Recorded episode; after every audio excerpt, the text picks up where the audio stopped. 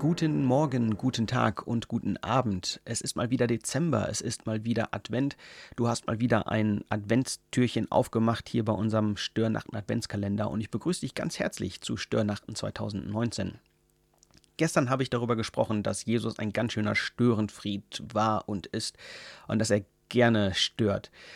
Ähm, er ist aber nicht einfach nur gekommen, um Chaos zu machen, sondern vor allem ist er, glaube ich, gekommen, um zu lieben. Das glaubt nicht nur ich so, sondern das, das ist ein ganz klares Zeugnis äh, und, und die Kernaussage der Bibel, dass Gott äh, durch Jesus Christus seine Liebe zur, zur Menschheit gezeigt hat und gezeigt hat, dass er seine Liebe bis ans Alleräußerste geht, wenn sein muss, sogar bis in den Tod hinein. Ähm, Liebe ist ganz offensichtlich chaotisch. Liebe äh, stört, ja. Äh, Liebe, Liebe bringt durcheinander, Liebe äh, bringt manchmal die Gefühlswelt durcheinander. Liebe kann manchmal echt chaotisch sein. Aber es gibt noch ein paar andere Sachen, die Liebe macht. Und einige davon springen einen förmlich an, wenn man sich mal die Beziehung von Petrus und Jesus anschaut. Ähm, Petrus, der Jünger von Jesus, ein Fischer, den ähm, Jesus getroffen hat, als er, als, Petrus von einem Fischzug nach Hause kam. Also er hat die ganze Nacht gefischt und ähm, wollte damit seinen, seinen Lebensunterhalt verdienen und hatte keinen Erfolg.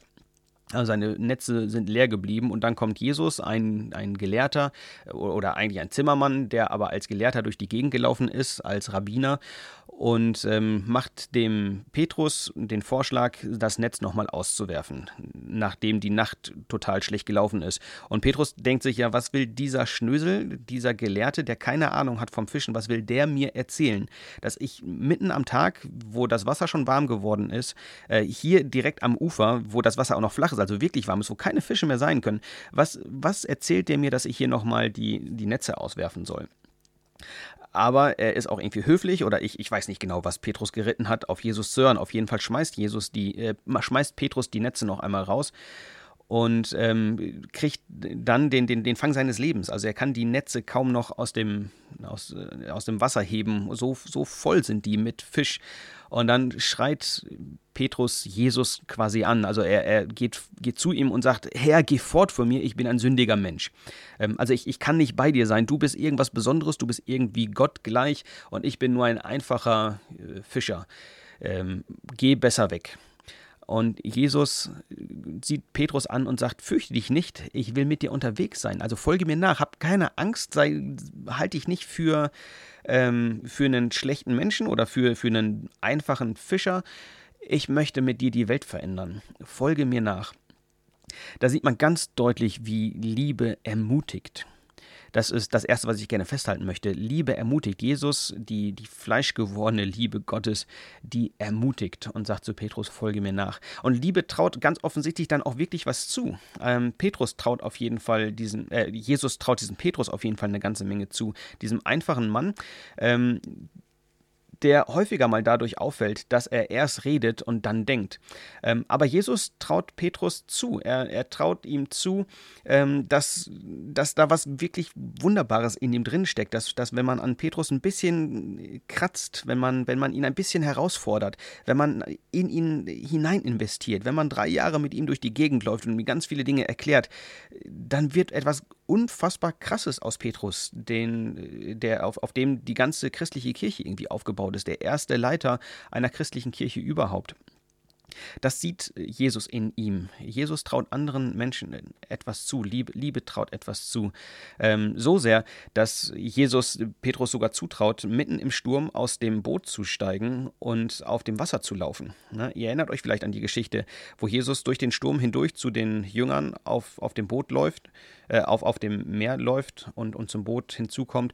Und die Jünger erschrecken sich zuerst, weil sie denken, das wäre ein Geist. Dann erkennen sie Jesus und Jesus ruft die Jünger ähm, ruft Petrus dann aufs Meer hinaus, auf das, auf das Wasser hinaus und Petrus traut sich tatsächlich aus dem Boot auszusteigen und auch auf dem Wasser zu laufen und er steht tatsächlich für einen Augenblick wie Jesus auf dem Wasser. Liebe traut etwas zu. Ähm, und zum Glück packt Liebe auch gerne mal beherzt zu, wenn es notwendig ist. Also gibt eine helfende Hand, weil Petrus geht dann ziemlich schnell unter auf dem Wasser. Ähm, Liebe lacht dann nicht aus und sagt, hahaha, du bist gar nicht so ein toller Mensch, äh, Gottes Sohn, wie, wie ich es bin. Äh, du kannst gar nicht auf dem Wasser laufen. Mann, bist du ein Idiot, dass du bei diesem Sturm aus dem Boot steigst, sondern ähm, erst traut Liebe etwas zu und wenn etwas nicht funktioniert, dann, dann hilft Jesus, dann, dann hilft Liebe ähm, und packt helfend zu. Und Liebe ermahnt auch gerne mal. Ähm, kurz nach dieser Geschichte, als die beiden sicher im Boot sind, Jesus und Petrus, ähm, dann sagt Jesus auch, warum hast du gezweifelt?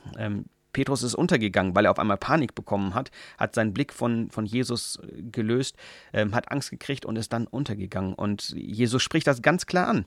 Ähm, warum hast du gezweifelt? Ich bin, ich bin der Sohn Gottes, du hast mich kennengelernt, du hast schon so viele Wunder mit mir erlebt ähm, und dann hast du gezweifelt. Warum hast du das gemacht?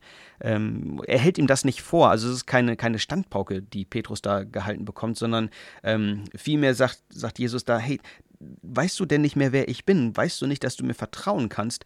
Ähm, man, da, da ist Jesus, die, die Ermahnung von Jesus ist so liebevoll und auf, auf Besserung hin. Also es ist kein Vorhalten der Fehler, das alles hast du falsch gemacht, sondern hey, das nächste Mal ähm, vertrau mir doch bitte und, und zweifel nicht. Ähm, das, das geht doch besser. Ähm, es ist also kein endgültiges, ähm, das hast du falsch gemacht, das solltest du nicht mehr tun, sondern das nächste Mal kann es besser werden. Da ist Liebe auch ganz doll gnädig, ähm, weil, weil Jesus niemals fertig war mit Petrus.